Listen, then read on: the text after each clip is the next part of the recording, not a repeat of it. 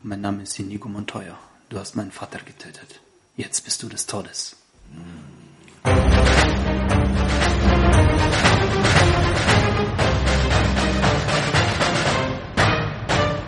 Unvorstellbar. Unvorstellbar. Ich bin keine Hexe, ich bin deine Frau.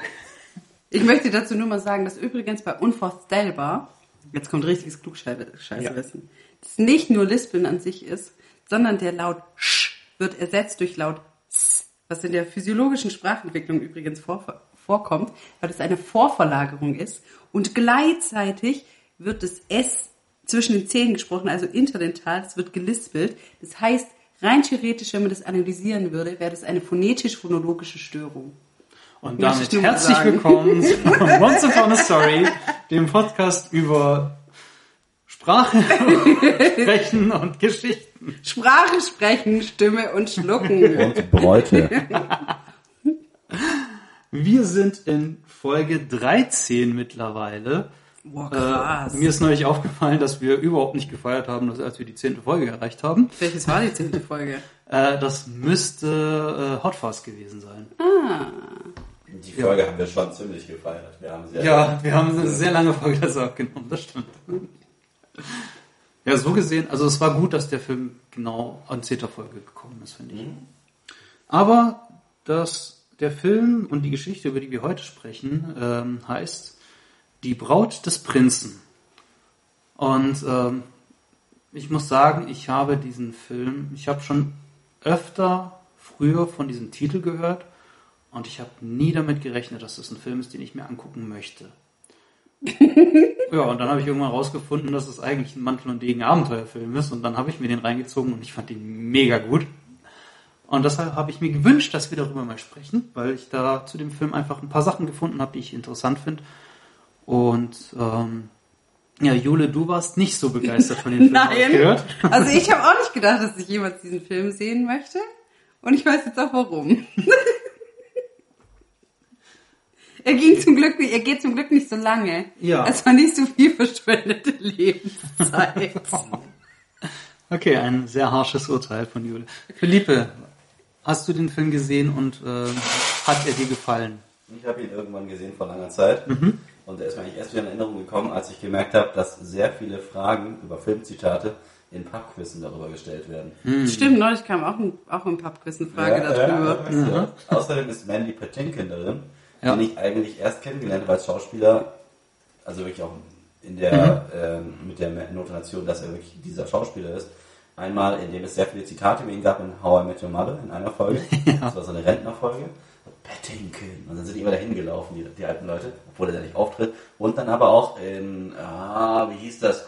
Da gab es so eine Serie, wo es um Geheimagenten geht aus der Boah, jetzt habe ich komplett, nein, das kann doch nicht sein. Äh, Homeland hieß die. Ja, Homeland hieß ja. die Serie. Da spielt Mandy Patinkin nämlich mit. Welche? Als Agent der Homeland Security. Das ist Inigo Montoya. Ah, okay. Der Typ, dessen Zitat ich am Anfang der Folge gebracht habe. Außerdem gibt es fantastische Memes. Ja. Ähm, ja, dieses Zitat, äh, mein Name ist Inigo Montoya, du hast meinen Vater getötet, jetzt bist du des Todes, ähm, hat vielleicht der ein oder andere auch schon in der Serie The Big Bang Theory gehört, als die Jungs fechten lernen und dann sich die ganze Zeit mit diesem, diesem Spruch um die Ohren hauen. Ähm, ich habe den Film erst gesehen, nachdem ich diese Folge gesehen habe äh, aus The Big Bang Theory und äh, habe dann erstmal festgestellt, warum die das auch so oft gesagt haben. Ich muss dazu ganz kurz sagen. Ja. Also ich werde vielleicht nachher getötet, aber Chris hat gestern gesagt, dass wer auf die Idee kam, Fechten einzuführen, weil wie kann man denn denken, ey, mit so einem coolen großen Schwert zu kämpfen, ist doch voll kacke, lass uns kleine Spieße nehmen. Fand ich übrigens sehr witzig. Ja. Vielleicht werde ich für diesen Satz jetzt getötet, aber das ist so ein bisschen typisch Chris. Ihr, ihr wisst, wenn, wenn, wenn ich nicht mehr aufwache, wenn ich erstickt bin, ihr wisst, was war. In dem Fall heißt es dann Prepare to Die. An dieser Stelle möchte ich sagen, dass in der nächsten Folge Jule nicht auftauchen wird. Witzigerweise. Ihr wisst nun wieso. dass ich in der nächsten Folge nicht dabei bin. Du darfst aber nicht sagen, dass jetzt Gerüchte geschürt werden. Wir müssen die Gerüchte doch jetzt schüren. Genau. Das ist wie der Anfang von Krieg der Welten. Das heißt, dies ist eine Radiodurchsage. Aliens greifen die Erde an. Alle drehen durch. Ja, das Das ist beim war. Radio gespielt, wo so viele Leute durchdrehen, weil sie echt dachten, dass Außerirdische die Erde attackieren. Ja. So wie bei Das stimmt. Horrorfilmen immer dran steht, basiert auf einer wahren Geschichte. Und ich so, fuck. Ja, Krieg der Welten. Achtung, Meme. Ein Thema, über das wir bestimmt irgendwann mal sprechen werden. Aber bitte nicht die Neuverfilmung mit Tom Cruise. Muss nicht sein. Oh. Ähm, ja, die Braut des Prinzen. Ähm, der Film, kann man vielleicht an der Stelle mal sagen, als der rausgekommen ist, war der kein besonders großer Erfolg. Der hatte ein Budget von 16 Millionen, hat 30 Millionen eingespielt, was nicht viel ist. Also das Doppelte einzuspielen ist nicht viel, weil ähm, ein, ein Film muss das Vielfache einspielen, weil viele Dinge im Budget manchmal gar nicht mit eingerechnet werden, wie zum Beispiel Werbekosten und so weiter. Der Film ist auch übrigens älter sogar als ich. Der Film Der- ist aus den 80ern. Der ist von Der ist in 87. Farbe. Ja, Der ist von 87. Rocky auch. Ja. ähm, ja, einer der Gründe könnte das Marketing sein, denn wie gesagt, der Film heißt Die Braut des Prinzen. Man sieht äh, auf dem Filmplakat ein äh, eng umschlungenes Paar. Alles, da, alles deutet darauf hin, dass es hier einfach nur eine Romanze äh, gezeigt wird. Was sagt der kleine Junge? Ein Kussfilm. Ein Knutschbuch. Ein Knutschbuch. Okay. Ja, fand ich fantastisch. Äh, tatsächlich äh, ist das aber ein Mantel und Degen Abenteuerfilm, gleichzeitig auch ein Märchen-Fantasy-Film. Ähm, aber zu Anfang sehen wir erst einmal ein Videospiel. Wir sehen, wie Baseball auf äh, irgendeinem 8-Bit, auf einer 8-Bit-Konsole gezockt wird. Ähm, ein kleiner Junge sitzt in seinem Bett, gespielt von Fred Savage. Ähm, seine Mutter kommt herein und sagt ihm, dass sein Großvater vorbeikommt, um ihm, äh, um ihm etwas Gesellschaft zu leisten, weil er ja krank ist. Der Großvater kommt und äh, gespielt wird dieser von Peter Falk, den man vielleicht auch als Columbo kennt. Diesen Fernsehdetektiv. Ebenfalls eine Kultfigur. Das stimmt. Und ähm, ja, er hat seinem Enkelsohn ein Buch mitgebracht, das da heißt Die Braut des Prinzen. Erste Frage. Ja.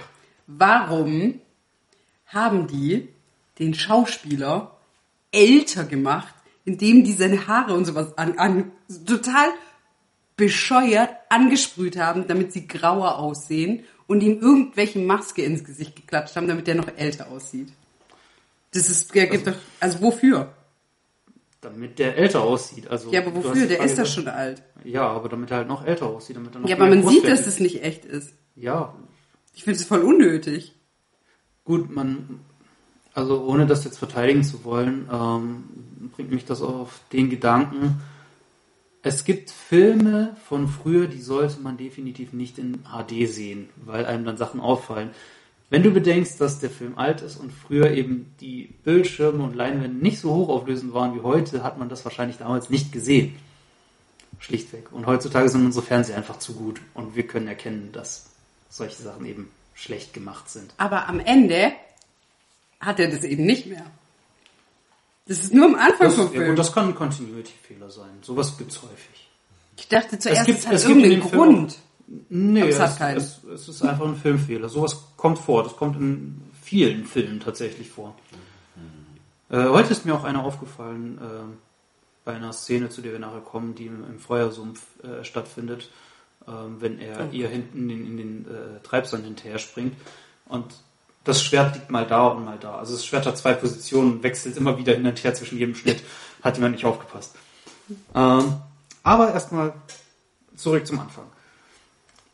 Der Junge hat keinen Bock auf ein Buch, weil Bücher sind langweilig, der will lieber Videospiele spielen und ähm, ja, fragt, geht's denn in dem Buch, das die Braut des Prinzen heißt, wenigstens irgendwie um Sport. Und ja, der Vater, äh, der, der Großvater, klar, Boxen, Fechten, Folter, Flucht. Da habe ich mir gedacht, was sind das denn für Sportarten? Also, sportliches Folter, okay, im Mittelalter vielleicht, aber Hä, betreibst du das nicht aktiv? nicht als Sport. Es wird erzählt äh, von der, ich glaube, was ist, wird die sein? Kleingrundbesitzerin? Wie nennt man das? Äh, Buttercup? Bäuerin. Bäuerin. Also sie, sie besitzt Land, sie heißt Buttercup und sie hat einen Stallburschen, Westley, den sie gerne umherscheucht. Das ist so, also sie hat zwei Hobbys. Sie reitet gerne mit ihrem Pferd aus und sie scheucht den Stalljungen gerne durch die Gegend. Sie ist eine richtige Bitch. Am Anfang ist sie eine richtige Ja doch, am Anfang ist sie eine richtige Bitch. Nachher ist es nicht mehr so schlimm, aber sie ist eine richtige Bitch. Nee, nachher ist sie, Nachher ist sie was ganz anderes. ja, richtig, aber am Anfang ist sie eine richtige Bitch. Ja, Wie man so ekelhaft zu jemandem sein kann. übel. Ähm, Wesley seinerseits liebt sie. Warum auch immer. Naja, hast du dich mal umgesehen? Sie ist die Der hat ja keine Frau Alternativen. Also wen er ist Stalljunge. Also lieber sollte der eins von den Pferden im Stall nehmen, anstatt sie. Ganz ehrlich. Ohne Witz. So wie die mit dem umgeht. Ich meine, was ist in dem seiner Kindheit schiefgelaufen, dass er sich in jemanden verliebt, der so ekelhaft zu ihr, zu ihm Ja, ist. wie gesagt, es gibt sonst scheinbar keine anderen Personen weit und breit. Er hat keine andere Wahl als sich. Also, es Naja, gibt keine ja, weitere zwei gesunde Hände. Mittelalter, da, war's, da war das noch verpönt. Heute nicht mehr. Heute weniger. naja. Aus welchem Grund auch immer, er liebt sie und äh, sie erkennt das irgendwann. Also er sagt jedes Mal, wie ihr wünscht, wenn sie ihm etwas aufträgt. Und sie erkennt irgendwann, dass dieses äh, wie ihr wünscht bedeutet, ich liebe dich. Liebesgesicht. ja, so habe ich auch geguckt. Intelligente Dialoge. Das wird noch besser. Wie du wünschst. Ähm, Meine Liebeserklärung an dich. Das klingt für mich eher so nach halt dein Maul. Ich auch. Das finde ich auch. Diese sarkastische Note dann auch so. Finde ich auch. Ähm, ja, die beiden äh, verlieben sich komplett ineinander, werden ein Paar und äh, Wesley entscheidet aus irgendwelchen Gründen, dass er jetzt noch irgendwie in die Welt rausziehen muss. Weil er kein Geld hat, um sie zu heiraten. Genau. Und weil er kein Geld hat, dann verpisst er sich lieber so. Nach zwei So. Wochen Beziehung. Ja, also Typ. länger kann das nicht gewesen sein. Ähm, es wird, es wird off-topic erklärt. Ja, und dann ging er los und wurde von Piraten getötet. So. Der ist jetzt also erstmal weg. Und die High Maintenance Braut bleibt zurück. Richtig. Ähm, die hat jetzt damit zu kämpfen, dass ihre einzig wahre Liebe weg ist. Okay. Zu der sie richtig asozial war. Ja. Ähm,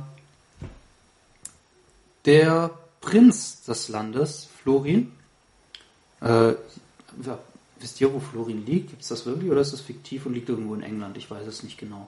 Aber ich habe so das Gefühl, dass es so, also es spielt in England, es spielt ja auch in unserer Welt, es wird ja äh, auch auf Australien und noch irgendein anderer Kontinent wird eingegangen. Ähm, spielt auf jeden Fall irgendwo in England in Königreich Florin und der dortige Prinz sucht sich Buttercup als seine Prinzessin aus.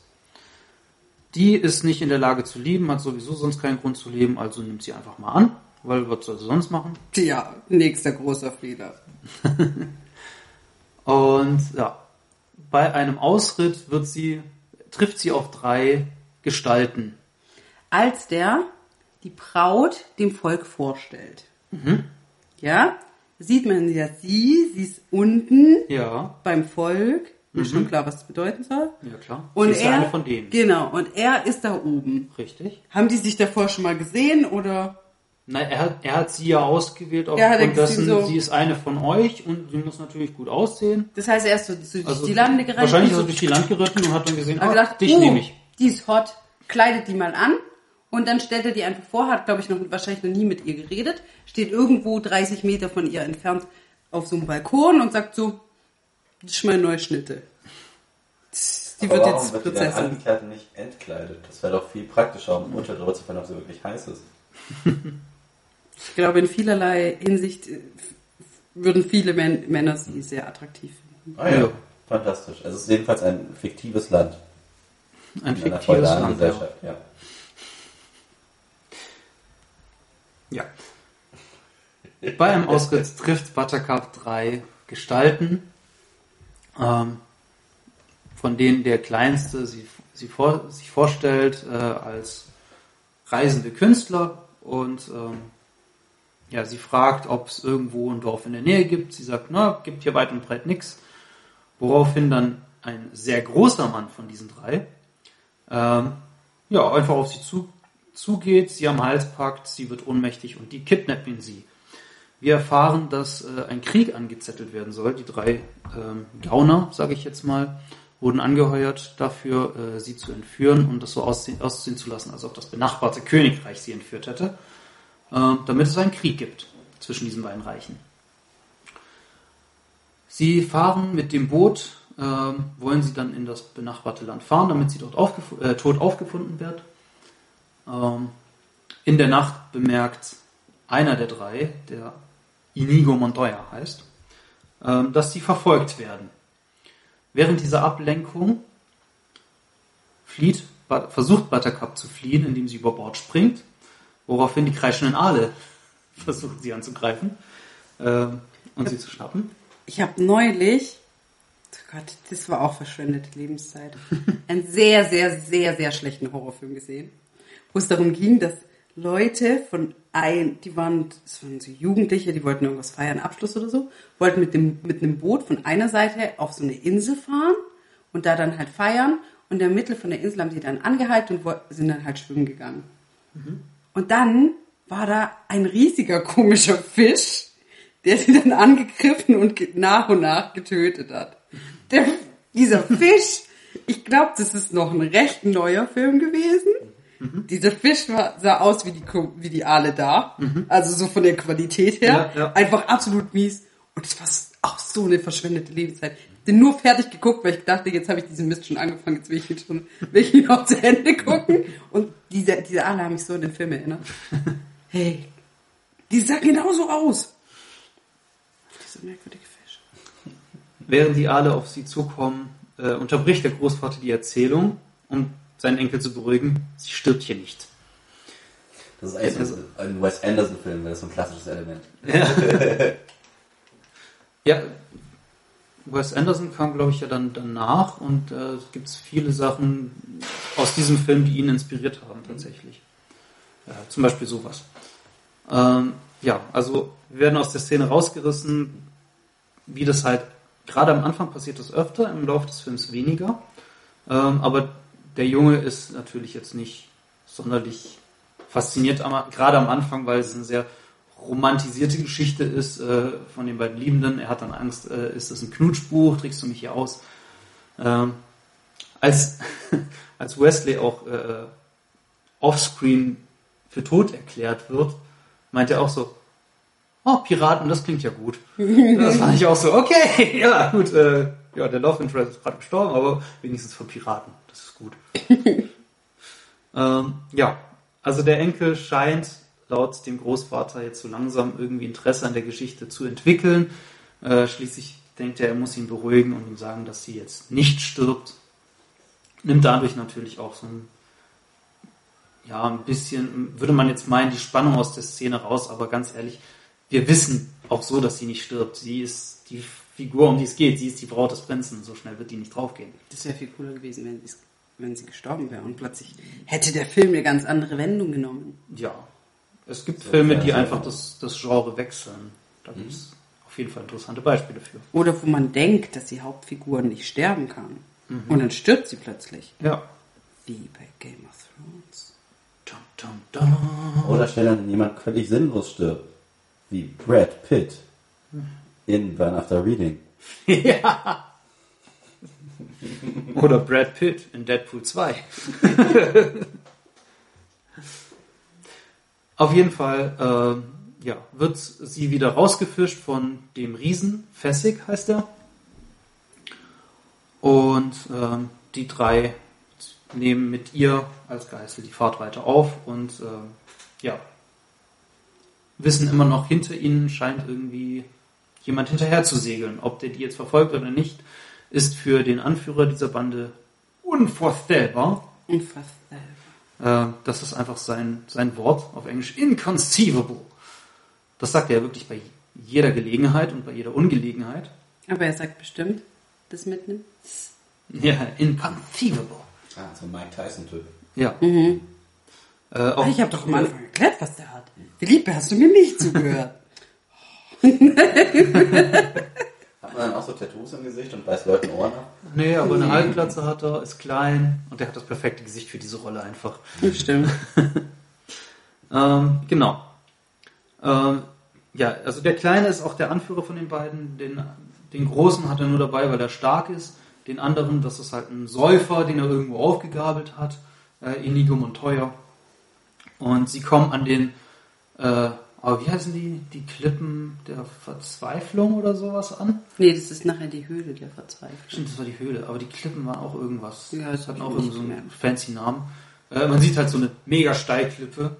Äh, die legen mit dem Boot unten an und äh, ja, der Riese nimmt die alle drei mit so einem Ledergestell auf und zieht sich dann an dem Seil so ungefähr 1000 Kilometer gefühlt nach oben. Er zieht sich da nach oben. Nein, man sieht das Seil. Man sieht, dass er das halt fasst, aber er, er klettert nicht nach oben. Innerhalb aber des so, Films zieht er sich nach oben. Natürlich ja, haben die dann eine, eine Vorrichtung dafür gehabt. Na, aber man sieht es halt auch. Ja. Man sieht, dass er einfach so hochgezogen wird und dass er nur so das Seil halt anfasst. Hab ich auch aufgeregt. So. Hätte es wenigstens gepackt. Dann hätte mich das gepackt. Ich glaube, ich verstehe langsam, warum du gewisse Filme nicht magst. Vor allem alte Filme, die einfach technisch nicht so weit waren Nein. wie andere. Nein, nein, nein, nein. Das, das muss, hätte nicht mal, nicht mal te- technisch so sein müssen. Wenn der hochgezogen wird, gar kein Problem. Natürlich geht es nicht anders technisch. Ja. Aber dann halte dich wenigstens fest an dem Seil und Schauspieler, als würdest du dich da hochziehen. Versuche, Naja. Muskelkraft aufzuwenden, anstatt einfach so. Ja, aber der ganze Witz an dem ist ja, dass, Ja, er, weiß, dass dass das- er eben das so ist ja stark ist, dass es so locker geht für ihn. ja, aber bei dem anderen ist das ja auch so. Ja, das wird ja aber auch. Okay. Wir werden, wir werden nachher über Lamb Shading reden. Da werde ich genau erklären, warum die Autoren das genauso eingebaut haben. Ähm, und dass die sich dabei tatsächlich was gedacht haben. Aber die meisten Dinge, über die du dich, glaube ich, aufregst, sind Lamp Shading. Tatsächlich. Das sind übrigens die Klippen des Wahnsinns. Die, danke, die Klippen des Wahnsinns. Ja, Wolfgang Petri hört auf, horcht auf. Warum führst du mich über die Klippen? Klippen, klippen, klippen, klippen. Ähm, in jedem Fall, ähm, während die hochklettern, hat auch das andere Schiff angelegt, ist also scheinbar tatsächlich hinter ihnen her. Und ein Mann in komplett schwarzen Klamotten, der aussieht wie Zorro, Ja. äh, klettert ebenfalls das Seil hoch. Ähm, als die anderen, die Schurken oben ankommen, schneiden sie das Seil, also geht der Kleine zu dem dicken, fetten Seil hin, nimmt sein kleines Messerchen und fängt an, das durchzuschneiden. Äh, Was sehr schnell geht. was erstaunlich schnell geht mit diesem kleinen Messerchen. Ähm, aber der Mann in Schwarz, wie er auch äh, dann im Film öfter genannt wird, äh, kann sich an den Klippen festhalten. Unvorstellbar, dass der da nicht abgestürzt ist. Äh, was auch dann der Zeitpunkt ist, an dem Inigo Montoya ihn darauf hinweist, dass er das Gefühl hat, dass die beiden was völlig unterschiedliches unter dem Wort unvorstellbar verstehen. ähm, ja, Inigo Montoya soll zurückbleiben und ihn töten, wenn er, äh, wenn er es nach oben schafft. Die anderen gehen weiter. Inigo ist sehr ungeduldig Nur ein bisschen. und, und meint auch schon, dass er mit der linken Hand kämpft, damit es eine Herausforderung ist. Schließlich ist wäre es langweilig, wenn er seinen Gegner so schnell töten würde. Ähm, nach einem kurzen Geplänkel wirft Inigo ihm das Seil herunter, weil er bei, se- bei der Seele seines Vaters schwört, dass der Mann in Schwarz oben ankommen wird, damit er ihn dort töten kann. Ähm, und was dann kommt, ist einfach A, die höflichste Konversation, die ich jemals zwischen solchen Kontrahenten gesehen habe, und B, die höflichste Kampfszene, die ich jemals gesehen habe dabei. Ähm, der Mann in Schwarz kommt oben an ähm, und Inigo lässt ihn erstmal verschnaufen und erzählt seine Geschichte, dass ein Mann mit sechs Fingern an der rechten Hand seinen Vater getötet hat und er die letzten 20 Jahre trainiert, im Schwertkampf trainiert hat, damit er diesen Mann, äh, damit er sich an diesem Mann rächen kann. Kell auch, wie er, wie er sagt so, ja, der hat mich einfach geschlagen. Und dann sagt er so, ja, aber elf Jahre alt. Oh, echt? Ja. So ein erwachsener Mann hat ein elfjähriges Kind irgendwie und ihm zwei fette Narben im Gesicht verpasst. Genau. Aber okay. Und, und er sagt ihm auch, wenn ich ihm begegne, werde ich ihm sagen, hallo, mein Name ist Inigo Montoya. du hast meinen Vater getötet. Jetzt bist du des Todes. Ja, das äh, bringt ihm den Respekt des Mannes in Schwarz ein, der wie gesagt aussieht wie Zorro und maskiert ist. Und, und der ihn super leicht hätte schon töten können, als er ihm einfach seinen Degen gegeben hat. Ja. Und er ihn anschaut und sagt, oh, schöner Degen, hier hast du ihn wieder. Wie gesagt, sehr höfliche Kontrahenten. Ähm, die beiden beginnen ihr Duell, unterhalten sich dabei auch immer wieder, wie toll der andere fechten kann, ähm, benutzten insgesamt vier Namen von tatsächlich existierenden Meisterfechtern, nee, Fechtmeistern, äh, und unterhalten sich über die Techniken, die sie benutzen, während sie äh, sehr, sehr schön choreografiert gegeneinander kämpfen. Also ähm, rein Choreogra choreografietechnisch muss man sagen, ähm, dass der Choreograf sich da wirklich was einfallen hat lassen. Und ich habe mir auch aufgeschrieben, wer der Choreograf war von dieser Fechtszene. Und zwar war das Bob Anderson. Den Namen, der sagt vielleicht vielen Leuten nicht, aber der zählt, also einerseits unter vielen, vielen Schwertkämpfern, auch historisch, äh, Leuten, die historisch sich mit, mit der äh, Materie auseinandersetzen, zählt diese Kampfszene zu einer der besten aller Zeiten, bis heute. Einfach nur, weil die Choreografie wirklich außergewöhnlich gut ist und die beiden das, also die haben das nicht nur durch selbst gemacht und nicht durch Stuntmen durchführen lassen, sondern die haben richtig hart trainiert dafür, dass das auch so schnell funktioniert, was die machen. Äh, Bob Anderson derweil hat, war selber Fechter früher, hat schon in den äh, alten Mantel- und Degen-Abenteuerfilmen aus den 50er und 60ern. Ich wollte schon sagen, ähm, alt. Der Film ist schon älter. Der Film ist schon alt, aber, aber, die Filme, um die es geht, äh, mit Errol Die sind uralt. Die sind uralt, ja. Äh, damals gab, waren halt so diese Mantel und Degen, Piratenfilme und so weiter, die waren halt hoch im Kurs. Und Errol Flynn war da der größte Darsteller von solchen, äh, in solchen Filmen. Und der hat mit Bob Anderson damals zusammengearbeitet. Bob Anderson hat auch weitere äh, Fechtszenen inszeniert oder choreografiert, unter anderem alle aus der Star Wars Originaltrilogie sind von ihm. Äh, Highlander, es kann nur einen geben. Uh. Die Zorro-Filme mit Antonio Banderas. Die Fluch der Karibik-Filme wurden auch von ihm choreografiert. Und er war der Fechtlehrer von Viggo Mortensen für Herr der Ringe. Über den er gesagt hat, das war der beste Schüler, den ich bisher hatte. Was wirklich äh, ein Schwertschlag ist. Ein Degenschlag. ja. Während die beiden kämpfen, sagt Inigo Montoya auch, ja, ich muss dir was verraten. Ich bin gar kein Linkshänder und wechselt die Schwerthand. Kurz darauf sagt auch der Mann in Schwarz, ich bin übrigens auch kein Linkshänder und wechselt ebenfalls die Schwerthand. Ähm, nach einem sehr spektakulären Kampf kann der Mann in Schwarz Inigo Montoya entwaffnen.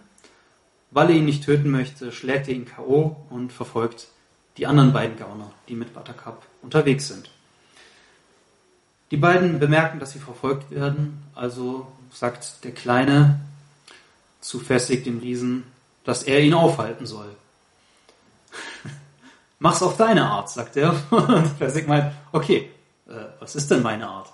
Nimm einen Stein und wenn er kommt, haust du ihm den auf den Kopf. Ah, okay. Meine Art ist nicht besonders nett.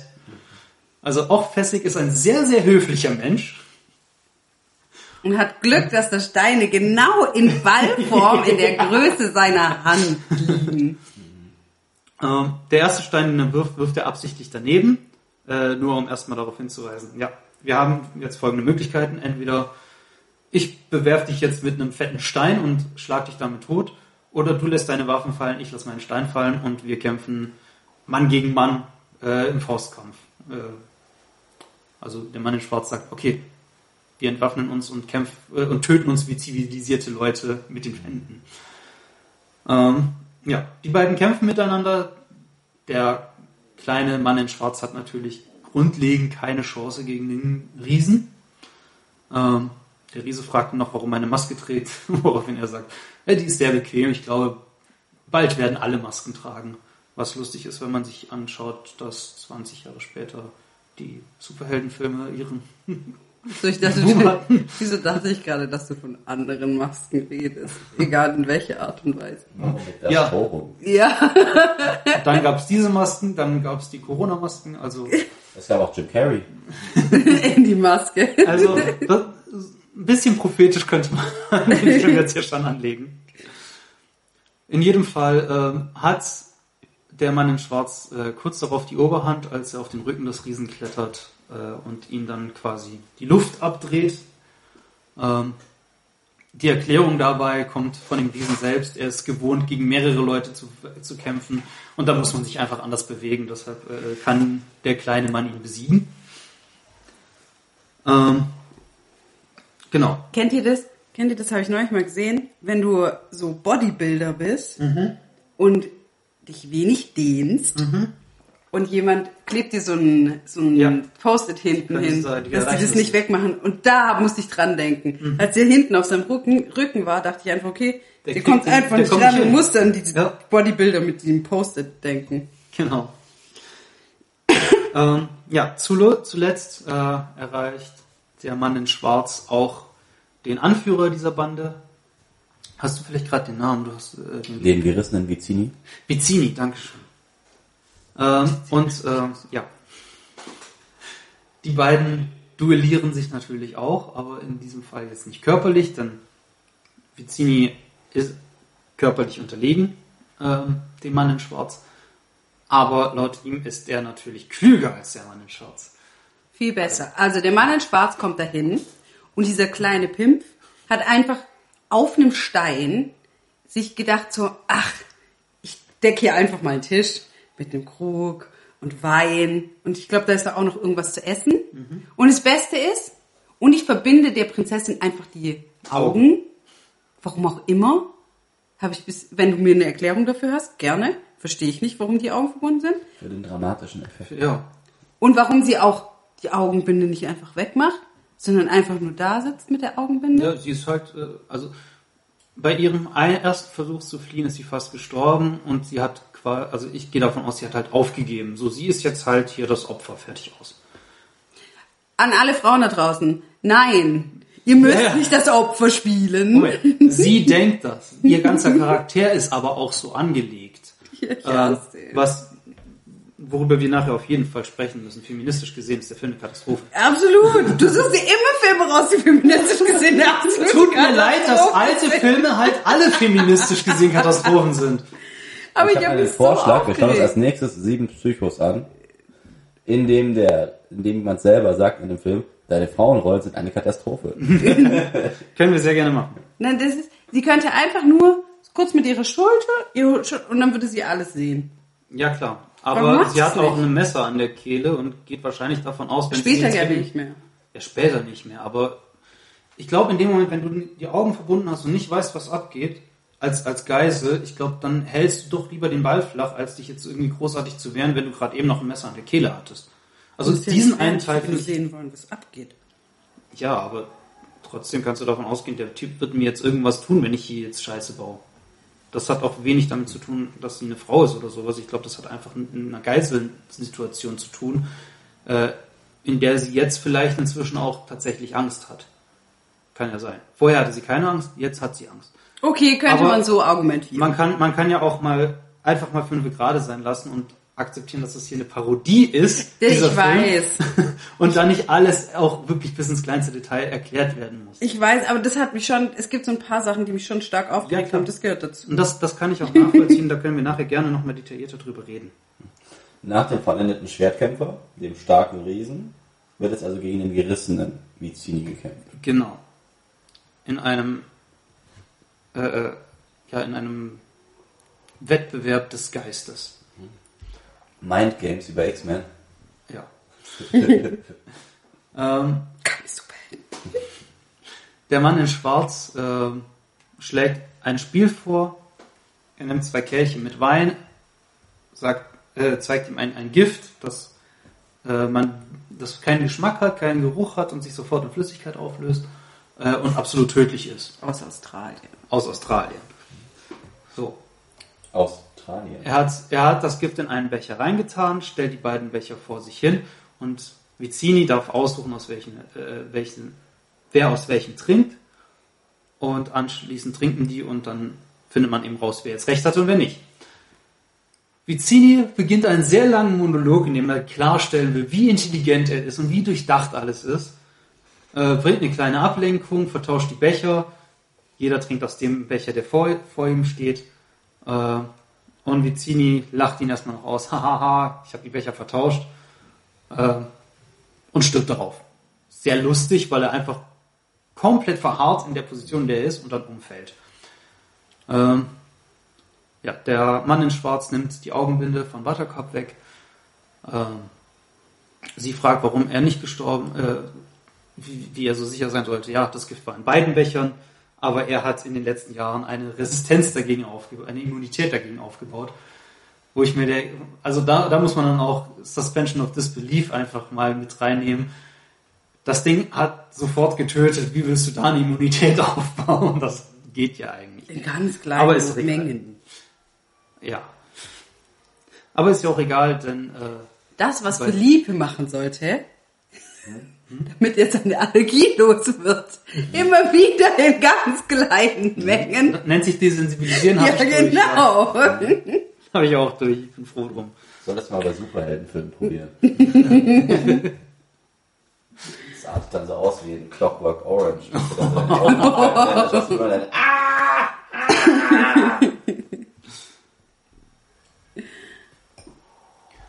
Okay. Jetzt Ähm. sagst du nicht, dass wir den Film vielleicht mal besprechen. Ich habe das doch in der Folge schon mal gesagt. Clockwork Orange, ein Film, über den wir auch bestimmt mal reden werden. ja, danke. Ja, ja. Okay, aus dem Nicht, Meme dass wir wurde, noch das Gift auf Jackass verwenden, ja? Oh ja! okay, aus dem Meme wurde ein Zwang, verstehe schon. Okay, Vicini äh, ist tot, der Mann in Schwarz nimmt Buttercup mit. Ähm, sie hat die Schlussfolgerung gezogen, dass es sich hierbei um den schrecklichen Pirat Roberts handeln muss, der ja auch ihren äh, geliebten Wesley getötet hat. Ähm, ich glaube, den meisten Leuten wird wahrscheinlich schon aufgefallen sein, dass es sich bei dem maskierten Mann in schwarzem Wesley handelt. Ähm, Wem es nicht aufgefallen ist, dem wird es gleich offenbart. Also erstmal gibt es ja die, äh, den Moment, in dem sie von seinen blauen Augen wie nach einer St- wie ein See nach einem Sturm redet. Und man sieht die Augen des maskierten Mannes, die einfach ganz klar blau strahlen geradezu. So wie in Blues Brothers. Ja, genau. Aber sie erkennt ihn trotzdem nicht. Weil, das ist wie, das ist der Clark Kent-Effekt. Wenn Ja. du eine Brille aufziehst, Genau. erkennt, also pass auf, ich ziehe jetzt meine Brille ab. Wer bist Ganz du? neuer ist Mensch, oh Jule? mein Wo ist Gott. Jule hin und wer bist du? Jetzt bin ich wieder da. Jule, du hättest es gerade sehen müssen, da war jemand anders. Wo warst du gerade? Ihr seid euch so ähnlich. Wahnsinn. Ja. ähm, Okay, es handelt sich offensichtlich um keine sehr tiefen psychologische und fundierte Schreibweise. nein, das soll es ja auch nicht sein. Das ist, Vielleicht Der ist Film soll ja auch schlecht gealtert. Das lag ja auch ein paar Jahre lang rum. ja, aber der Film ist erst nachher zum Kult geworden. Kommen wir Vielleicht vielleicht, kommen wir nachher noch ein bisschen. So drauf. wie The Room. Ja, aber der ist gut geworden, weil er schlecht ist. viele, viele Leute, wenn man sich mal im Internet umguckt, sehen diesen Film tatsächlich als Meisterwerk. Was er halt erzähltechnisch ist es halt schon gut begründet, warum das so ist. Wie gesagt, es kommt halt immer drauf an, mit welcher Brille man Filme anguckt. Wenn man jetzt versucht, alle Filme mit feministischer Brille zu sehen, dann musst du wahrscheinlich alle Filme vor den 2000ern schon mal grundlegend einfach verneinen. Außer Alien. Äh, außer Alien, ja. Aber wobei man auch sagen muss, äh, feministisch heißt ja jetzt nicht immer, wie wird die Rolle der Frau dargestellt. Auch Herr der Ringe hat jetzt wenig Frauenrollen, aber ich habe neulich, ich habe neulich tatsächlich von einer Feministin eine Analyse gesehen. Die habe ich äh, auch gesehen. In, in der sie sagt, dass der Film feministisch tatsächlich gar nicht so schlecht ist. Also Hast du den Supercut gesehen, in dem sie alle Dialoge zwischen Frauen gezeigt haben aus Herr der Ringe? du meinst die drei Sekunden des Vorspanns und Nachspanns? Das eine ist einfach Prost, Mama. Ja. Ja. Aber Ist wie gesagt, man, man muss, also ich ich persönlich bin der Meinung, man muss Filme auch aus ihrer Zeit sehen und äh, man muss sich auch angucken, was will dieser Film eigentlich. Und dieser Film will Märchen und Mantel und Degenfilme vermischen und gibt sich sehr, also springt die ganze Zeit hin und her über den Rand äh, von Parodie und Satire und spielt natürlich mit den Klischees. Fall. Und im Klischee der Märchen ist es einfach so, die Frau muss gerettet werden. Das Ja, ist halt einfach ein Klischee. ja, das auf jeden Fall. Mir ist übrigens, Weil, mir ist ja, ein Film eingefallen, den wir mal gucken müssen.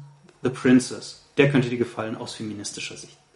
Ich bin, ich bin, nein, ich bin gar nicht, ich, das regt, regt mich nicht, mich, mich regt einfach die, die, die Rolle so, das ist okay. mich regt einfach die, die, die Rolle schon so ein bisschen auf, weil die halt so, ich finde die dumm. halt unsympathisch Die auch noch. Ja, äh, Ich vor finde die halt super unsympathisch. wie gesagt, ich möchte nachher noch äh, auf das Lamb-Shading eingehen. Da wird es wahrscheinlich um viele Dinge gehen, die dich aufregen. Vielleicht nicht alle, aber viele.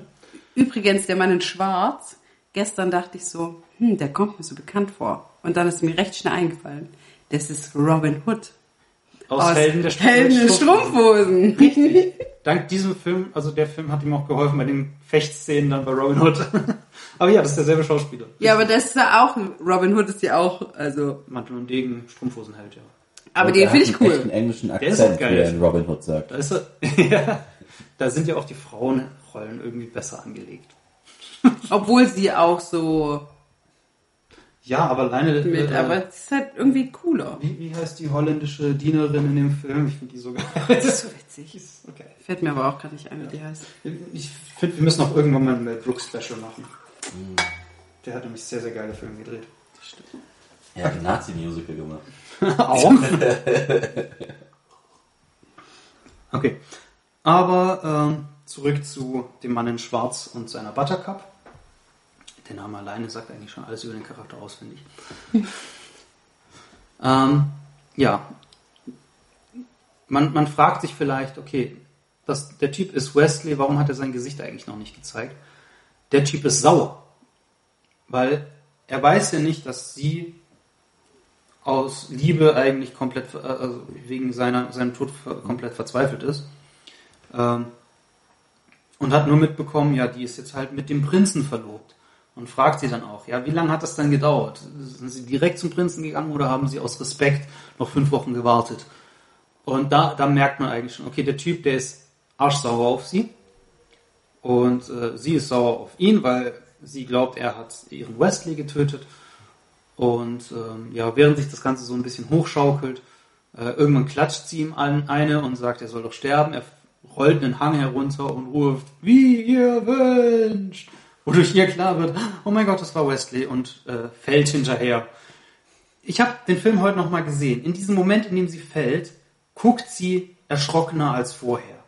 Ich bin mir deshalb nicht hundertprozentig sicher, ob sie gesprungen ist oder gefallen. In jedem Fall dämlich.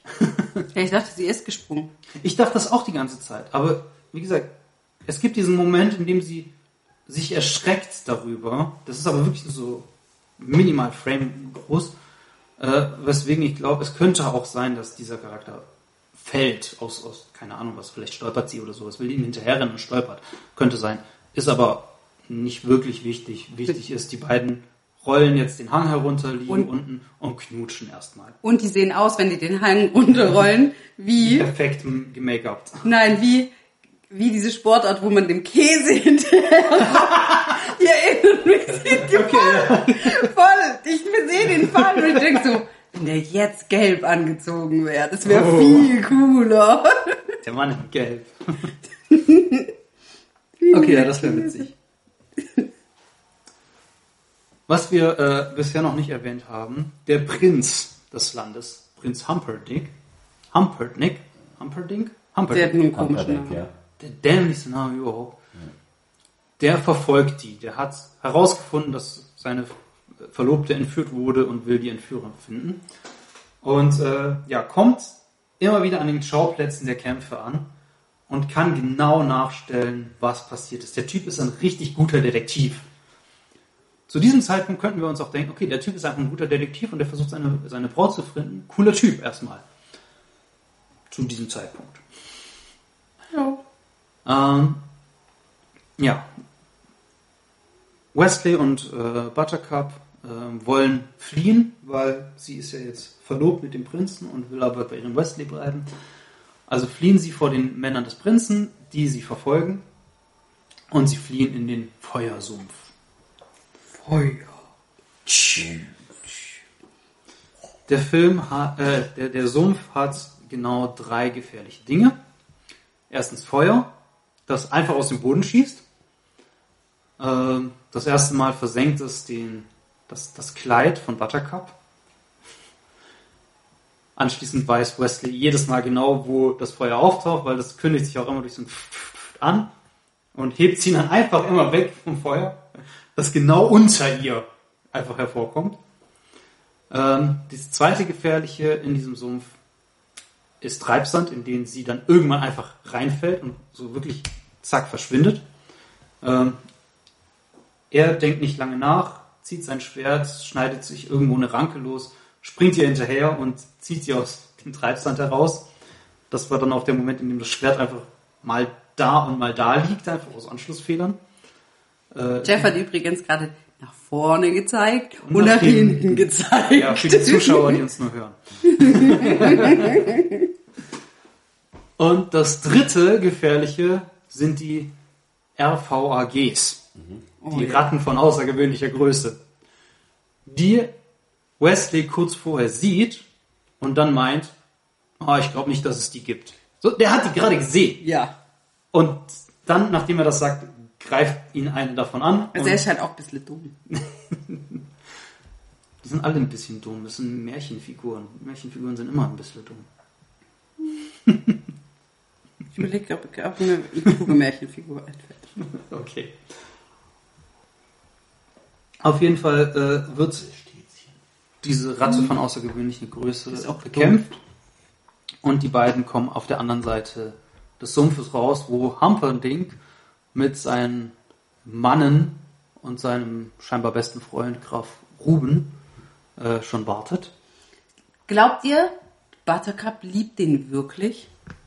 Wesley? Ja. Der kämpft mit dieser riesigen Ratte und sie steht einfach nur da. Ja, ja, sie hat irgendwann einen Stock äh, da. Ich vergesse jedes Mal, ob sie damit überhaupt zuschlägt oder nicht. Doch, so ein bisschen. Ein bisschen ja. Aber sie könnte doch einfach, dem, das Schwert liegt ja da. Warum hilft sie ihm nicht? Weil sie die unfähigste Frau der Welt ist. Ja! Ganz einfach. Also das hat auch gar es hat gar nichts damit zu tun, ob sie ihn liebt oder nicht. Aber ich glaube, selbst wenn du so dumm bist wie die, wenn du jemanden liebst, dann ich mein, ich mein, sie kannst du doch ein paar Gehirnzellen. Sie ist, sie ist aufgewachsen, sie ist aufgewachsen äh, auf ihrem Gut, auf dem ihr alles in den Arsch geschoben wurde. Möglicherweise auch wörtlich, ich weiß nicht. und anschließend wird sie zur Prinzessin, wo ja auch alles in den Arsch gepustet wird. Also, die hat nie gelernt, irgendetwas selbst zu machen, wahrscheinlich. Stimmt. Am Anfang schafft sie es ja nicht mit ja. dem Krug, der direkt ja, gut, neben ja, ihrem Kopf. Test. Ja. aber. Ja. Die kriegt alleine nichts hin. Das ist einfach eine putendumme Die wäre so geeignet für diese ganzen Werbungen für Haushaltsprodukte wo Leute dann so irgendwie eine Schranktür aufmachen, eine Tasse nehmen und dann fällt die plötzlich aus der Hand. So, oh ja. nein, ja. haben Sie auch diese Probleme in Ihrem Haushalt? Jetzt haben wir dieses Haushaltsprodukt, das alle Ihre Probleme löst. Klettverschlusshandschuhe. ich glaube, das würde die nicht mehr hinkriegen, weil die würde nicht den Schrank öffnen um eine Tasse raus. Sondern die, die würde sagen, Stalljunge, ja. hol mir die Tasse. Und er würde sagen, wie, wie ihr wünscht. Auf jeden Fall jetzt setzt sie sich doch einmal dann für ihn ein, denn schließlich ähm, kommt erstmal Humperdinck äh, Surrender. Ich, ergebt, euch. ergebt euch. Ah. Und Wesley meint nur, ah, ihr wollt euch mir ergeben? Ja, gerne, kein Problem. Ähm, nein, natürlich sollen die sich ergeben. Äh, er soll Buttercup zurückgeben. Er weigert sich aber, meint, ja, wir können ja in den Sumpf zurückgehen, dann leben wir halt dort. Und äh, ja, sie setzt sich dann für ihn ein. Wenn ihr ihn am Leben lasst, dann werde ich eure Braut, kommt mit euch zurück, bla bla bla. Äh, offensichtlich will Humperdinck sich nicht daran halten, äh, denn er sagt Rugen, ja, die sollen ihn töten. Graf Rugen, wie Wesley herausfindet, äh, ist auch der Mann mit den sechs Fingern, den Inigo Montoya töten will. Aber die wollen ihn nicht töten, der soll den nicht töten. Inigo will den töten, er will ja Rache Nein, nein, der andere, der Sechsfingermann will Wesley nicht töten. Der soll den nicht töten. Ja, doch. Nein, der soll den bringen in die Höhle. Ja, ja, er, er soll in die Höhle der Verzweiflung, ja. Im Endeffekt soll er aber sterben. Das ist, ja, aber das ist voll, über viele Jahre Foltern. Ja. Das macht einen Unterschied zwischen, ja, aber er, am, am Ende soll er sterben, also Jacke wie Hose. Das kann jetzt nicht kleinlich sein. Wobei äh, Rugen derjenige ist, der ihn äh, foltern will. Ich glaube, dem König, dem ist dieses ganze Folterprojekt gar nicht so wichtig. ich dachte, der hätte gesagt, er soll ihn in die Höhle. In die Höhle der Verzweiflung bringen, ja. Aber Und da geht's ja um Foltern. Ja. Okay. Er soll ihn wegbringen. Er soll ihn jedenfalls nicht auf ein Schiff bringen, damit er äh, äh, von dannen ziehen kann. Was er eigentlich Buttercup verspricht. Ähm, Wenn er sich nie an ihre Versprechen hält. Buttercup äh, reist mit dem Prinzen zurück und äh, ja, Wesley wird in die Höhle der Verzweiflung gebracht, wo er gefesselt aufwacht, nachdem er K.O. geschlagen wurde. Und dort begegnet er einem Albino,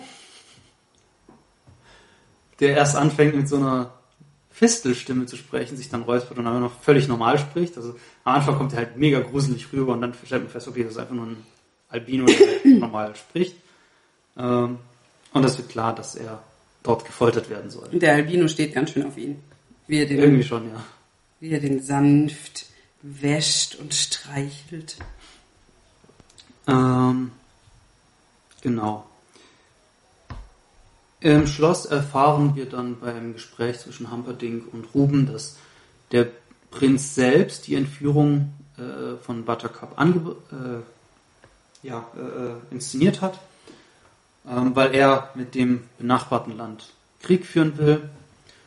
Jetzt äh, entscheidet er sich, dass sie halt in der Hochzeitsnacht sterben muss und will sie deshalb auch heiraten. Und äh, sie hat plötzlich einen Anflug von, äh, ich, ich lehne mich jetzt doch auf und will das doch nicht, ich will doch meinen Wesley zurück. Ähm, er sagt ihr, ja, ich, ich werde ich werd, äh, Schiffe rausschicken, wenn er zurückkommen will, dann äh, könnt, könnt ihr gemeinsam glücklich werden. Ansonsten, bevor du dich umbringst, äh, werd doch lieber meine Frau, vielleicht ist das eine bessere Alternative.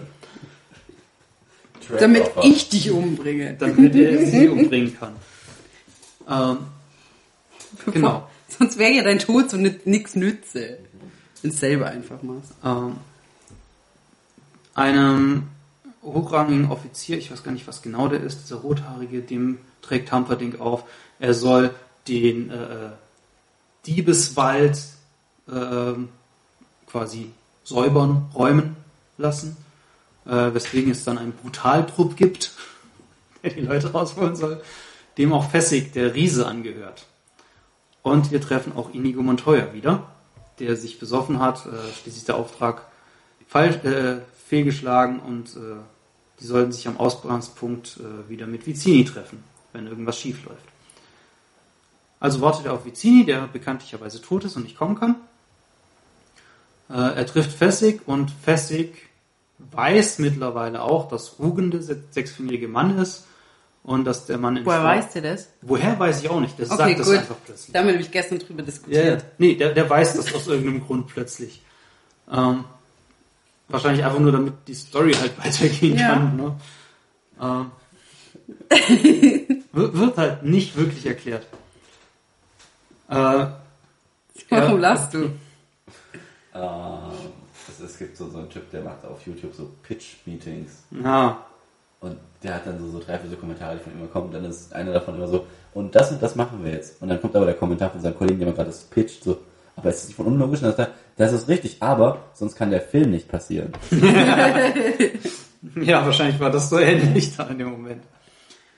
Auf jeden Fall, ähm, jetzt wo Inigo weiß, dass äh, Graf Rugen derjenige ist, den er sucht, will er ins Schloss rein. Aber das Schloss wird wahrscheinlich von 30 Mann bewacht. Und Fessig schafft nur 10. Und Inigo wird keine 20 schaffen. Also braucht er den Mann in Schwarz. Denn der ist der Einzige, der klug genug ist und stark genug ist und gut genug am Kämpfen ist, ähm, dass er ihnen helfen kann. Also müssen sie herausfinden, wo der ist und äh, ja, gehen auf die Suche nach ihm. F- Treffen dann auch auf diesen Albino, wollen den verhören und Fessig schlägt ihn aus Versehen K.O. Also kommt eine mega epische Szene, in der Inigo sein Schwert zückt und zu seinem Vater betet. Äh, er geht in die Knie, ruft seinen Vater an, dass er ihm das Schwert leiten soll und ihn dahin führen soll. Und die Kamera schwenkt nach unten und er wird von hinten beleuchtet von der Sonne. Also ich finde dieses Bild schon ziemlich geil, muss ich sagen. Das ist schön inszeniert. Und dann schließt er die Augen und läuft mit dem Schwert rum wie mit so einer Wünschelrute und rennt irgendwo gegen den Baum.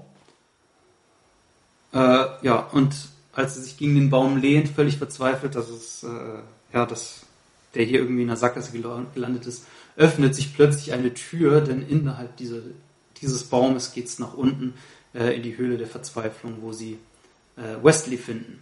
Der in der Zwischenzeit von Rugen gefoltert wurde, indem er an irgendeine so Saugnapfmaschine angeschlossen wurde und ihm ein Jahr seines Lebens abgesaugt wurde. Ich finde es auch sehr gut, dass sie die Tür suchen in dem Baum, die aussieht wie eine Tür im Baum. Mein Name ist Waltraud. Das kommt aus dem Deutschen und heißt die, die sich in den Wald traut. Oh. Das ist übrigens aus Top Secret. Ja.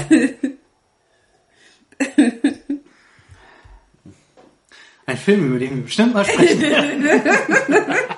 Jawohl! Der ist tatsächlich ziemlich witzig.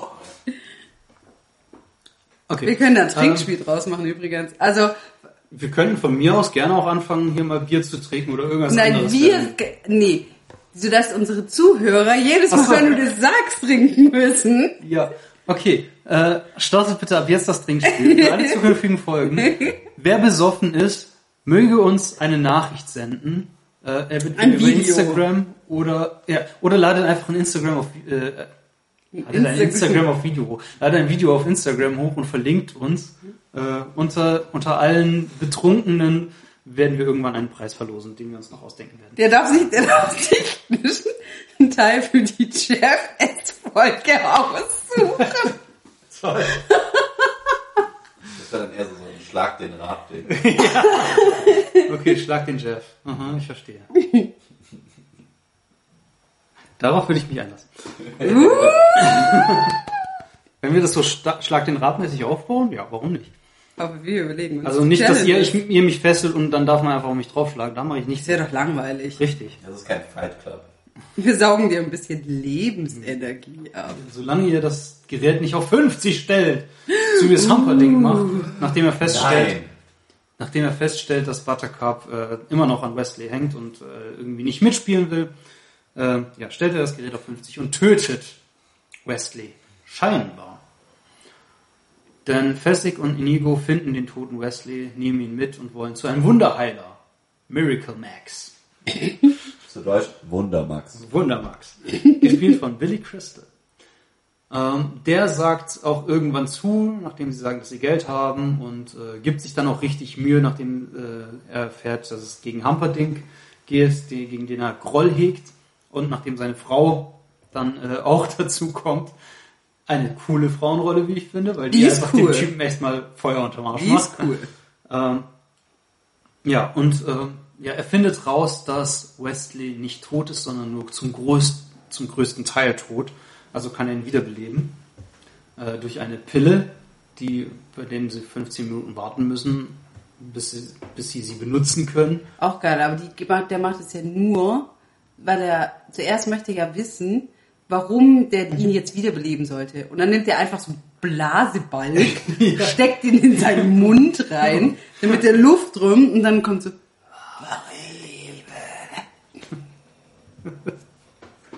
okay. Ja, das wäre eigentlich ein guter Soundtrack für diesen Film gewesen. Ja, stimmt.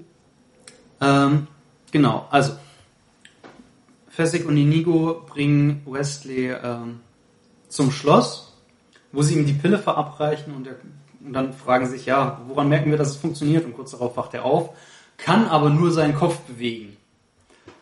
Denn er wird erst nach und nach wieder lebendig, was meiner Meinung nach sehr, sehr geiles Schauspielern von, äh, von dem Schauspieler von äh, Wesley bringt. Weil der Typ jedes Mal, weil er keine Muskelkraft hat, immer wieder seinen Kopf hin und her werfen muss.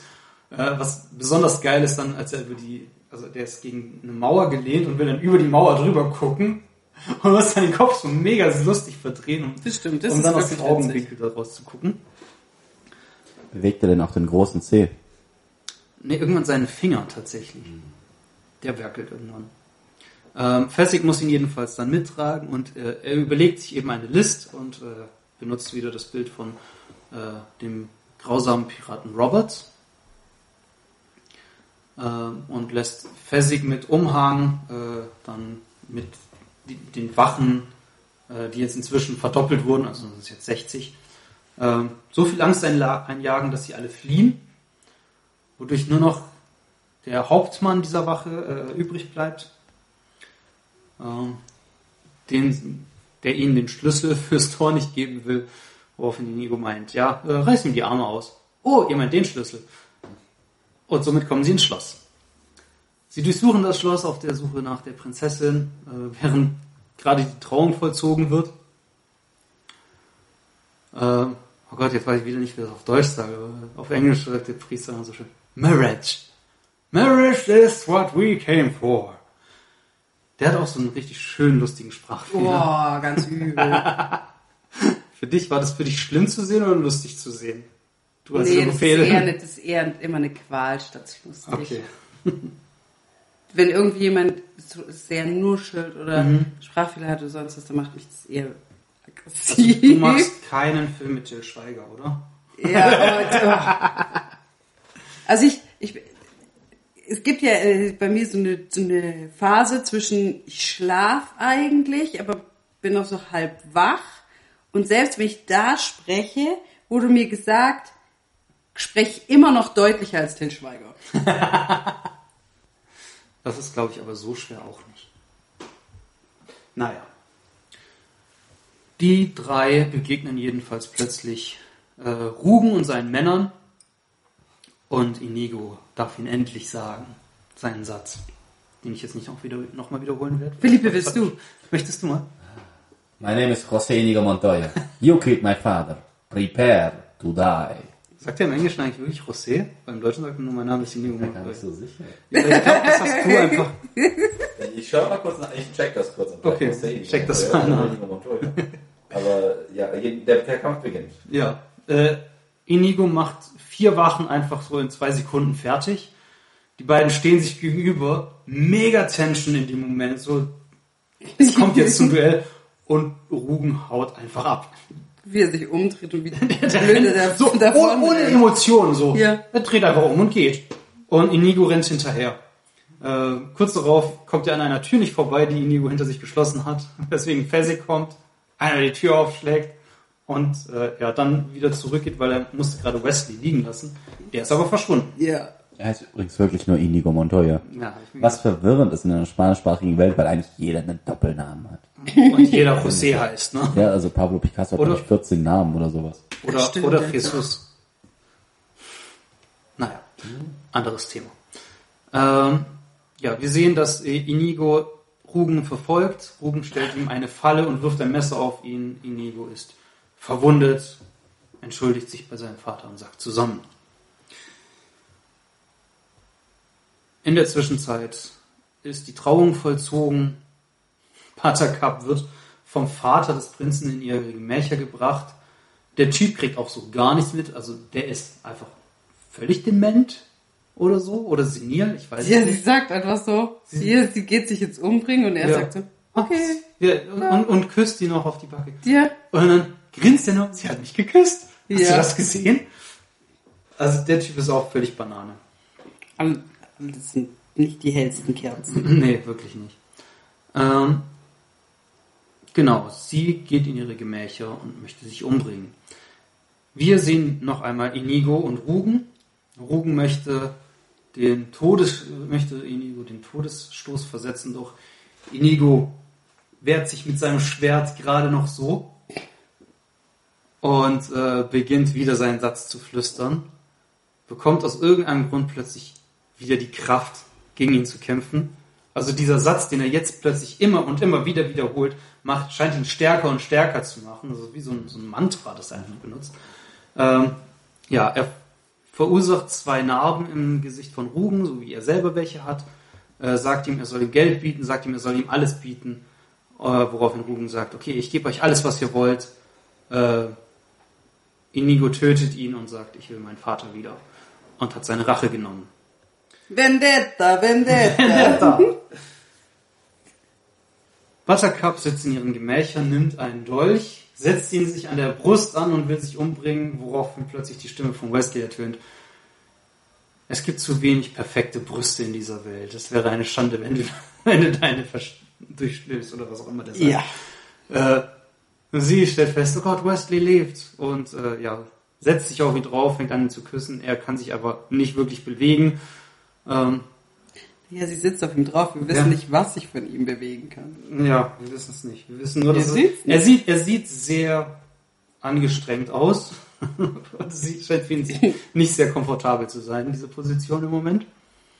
Äh, Humperdinck kommt in die Gemächer, er will ja eigentlich jetzt gerade die Ehe vollziehen, findet Wesley und äh, ja, es kommt zu einem kurzen verbalen Schlagabtausch, bei dem an dessen Ende Wesley ihn dann sagt, nein, wir kämpfen nicht bis zum Tod, sondern bis zum Schmerz und ich werde dir äh, die Füße abhacken, ich werde dir die Hände abhacken, ich werde dir die Augen entnehmen, die, o äh, die Zunge, glaube ich, sogar Ja. rausschneiden.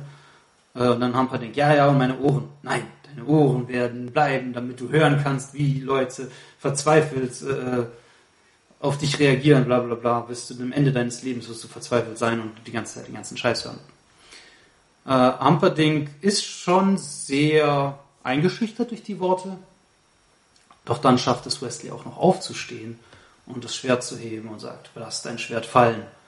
Und genau das macht Humperdinck, denn der Typ ist einfach eine Angsthase. Der Typ hat keine Eier in der Hose. Das ist ein richtig Feigling. Ja. Aber, und was da auch noch rauskommt, ist, dass aufgrund eines Formfehlers, die nämlich gar nicht verheiratet sind, Ja, weil sie weil nicht gesagt hat hat, ja, ich will. will. Plot Twist. Ja, der, der Prinz soll sich äh, in den Stuhl setzen, wird von äh, Buttercup gefesselt. Äh, Inigo und Fezzik, nee, Inigo findet die beiden, die wollen fliehen, ähm, finden sich an dem Fenster wieder. Unten im Hof hat Fezzik äh, vier Pferde gefunden und zu ihnen gebracht, also genau richtig. Dann können sie damit wegreiten. Äh, und Wesley bietet Inigo den Platz als äh, grausamer Pirat Roberts an, weil der jetzt sowieso nicht mehr weiß, was mit seinem Leben anfangen soll. Schließlich war er jetzt schon so lange im Rachegeschäft. Vendetta, Vendetta. Und ja, alle reiten in den Sonnenuntergang und am Schluss ähm, ja, will der Großvater, ähm, ich habe jetzt die ganze Passage mit ihm rausgelassen, ähm, will dann das Buch beenden, weil da wird eh wieder nur geknutscht. Das interessiert den Jungen nicht. Jetzt ist der Junge aber, nein, nein, erzähl's ruhig zu Ende. Das ist ja schon okay. Ja, und dann, es gibt fünf Küsse, die äh, als die besten oder die romantischsten der Welt genannt werden. Und der eine Kuss von den beiden hat sie dann alle überboten, bla bla bla. Ende des Films. Ähm, genau. Äh, ja, der Film basiert tatsächlich auf einem Buch. Es gibt ein Originalbuch. Steht da sogar dran am Anfang. Ja. Und äh, wie in dem Buch gibt es quasi eine Anführungszeichen Rahmenhandlung. Und das ist das, was eigentlich diesen Film tatsächlich nachher zum Meisterwerk macht. Denn es gibt inhaltlich und formal ein paar Schwierigkeiten bei dem Film. Allerdings ist das dahingehend verzeihbar, weil, und weil das äh, äh, viele selbstreferenzielle Dinge gibt. Ähm, der Film weiß, dass er ein Märchen erzählt. Ja? Und äh, natürlich sind alle Charaktere bis in den kleinsten einfach nur Klischees. Ja, wir haben, je- jeder ist, hat einen Charakterzug, der ihn äh, besonders auszeichnet, kaum mehr. Ja. Wesley ist nichts weiter als der Prototyp des äh, Mantel- und Degenfilms, der, der klassische Swashbuckler-Held, äh, schnell mit dem Degen, schnell mit der Zunge, der, der hat Sprüche auftragen, fertig aus. Wahrscheinlich ist er auch ein guter Küsser, ich weiß es nicht. Äh, die. Frau hat keine andere Aufgabe, als der Spielball für die Männer zu sein. Äh, wir haben die Handlanger, wir haben den Bösewicht, der durch und durch einfach nur böse ist, um böse zu sein. Ja, also alles ist sehr karikati karikatistisch. Ähm, aber der Film weiß das und der Film spielt auch mit diesen Klischees und mit diesen Tatsachen. Ähm, alleine schon durch diese Rahmenhandlung des, äh, des, des Großvaters mit dem Jungen, die immer wieder Kommentare einbringen. Wie zum Beispiel, ja, es ist klar, dass Buttercup jetzt nicht äh, äh stirbt wegen den Aalen. Es wird einfach sofort gesagt. Und damit kommen wir zu, ich habe das in der letzten Folge ja schon angekündigt, ähm, zum Lampshading.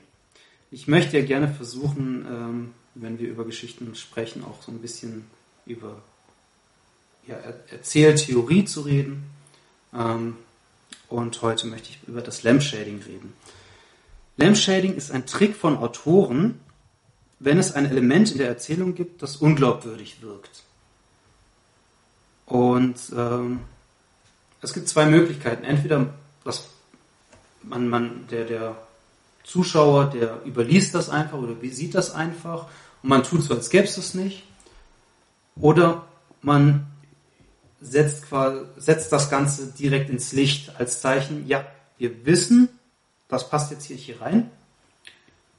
Wir wollen euch hier nicht für blöd verkaufen, es ist klar. Es gibt hier aber eine Erklärung dafür oder es gibt hier einen Witz darüber. Also es ist irgendetwas, was darauf referenziert. Die Autoren wissen, dass das gerade hier schwach ist. Es gibt aber momentan irgendwie keine andere Möglichkeit, um die Geschichte voranzubringen.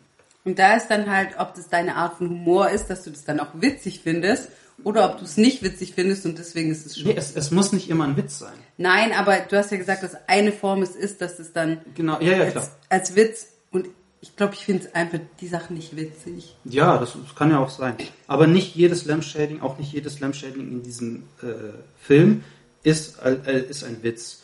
Und Lampshading ist, kann gut sein, kann sehr gut funktionieren. Es gibt sehr, sehr positive Beispiele. Es kann auch einfach ein billiger Trick sein. Das kann wirklich lazy writing sein. Ja, also als, als Beispiel, äh, wir haben Lampshading als Phasik sagt, ja, ich bin es gewohnt, gegen mehrere Leute zu kämpfen. Ja, es ist den Autoren klar, dass Westley Phasik im Normalfall nicht besiegen könnte. Aber hier haben wir eine kleine Erklärung bekommen, warum das so ist. Und damit sind die meisten Zuschauer dann zufrieden. Das, das reicht eigentlich äh, als Erklärung.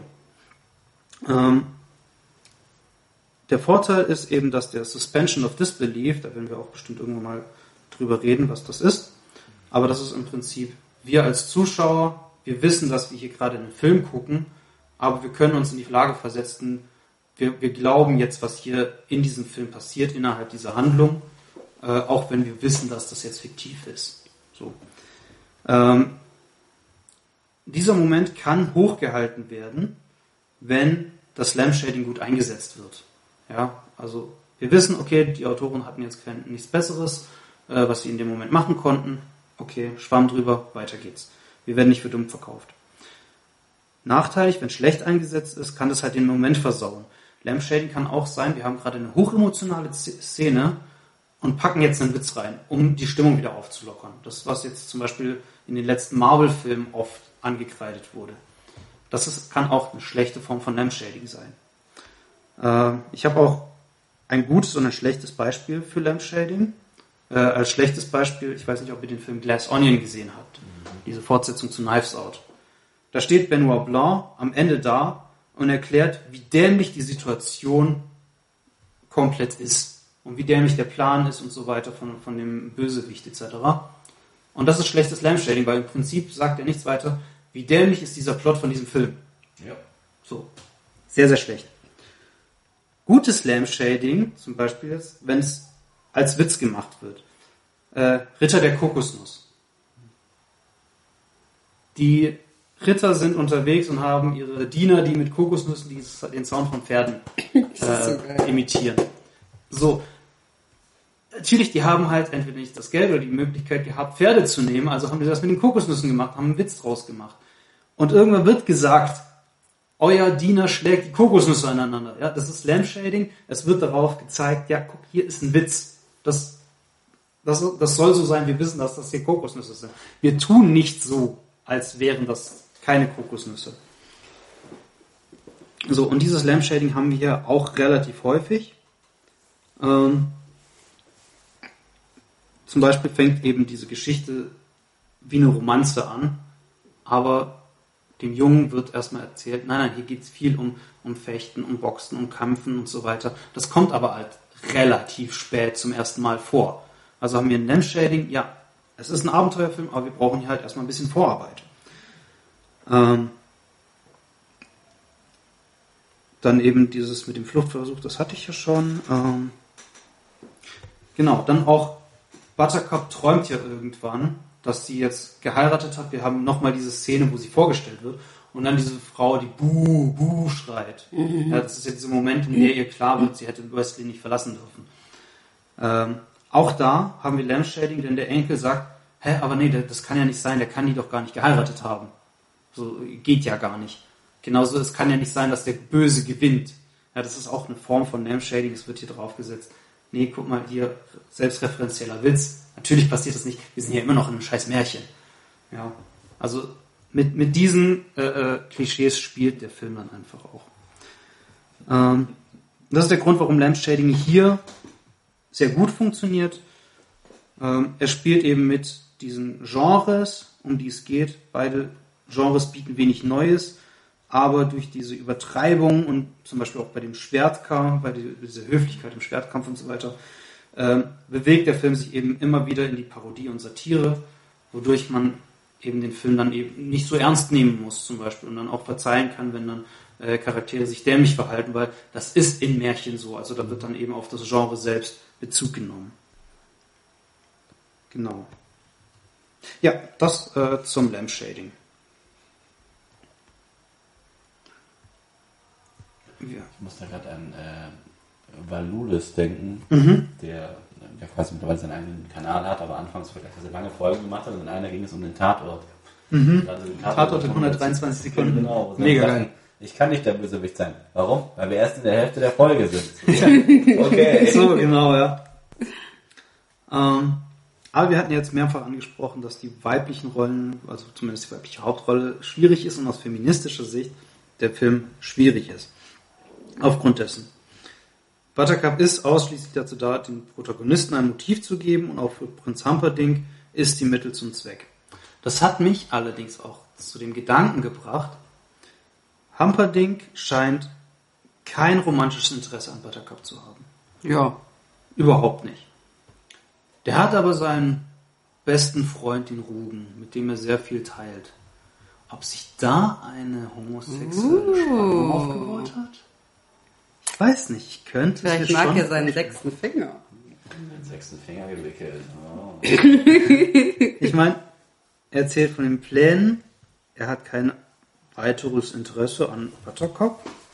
Entweder läuft zwischen den beiden was, oder der ist halt wirklich einfach komplett asexuell und einfach nur machtgeil. Kann auch sein. Oder kriegsgeil. Er ist halt böse, um böse zu sein. Ja. Vielleicht ist er auch einfach ein Spätzünder. das kann auch sein. Also ein Spät-Spätzünder, aber. Genau.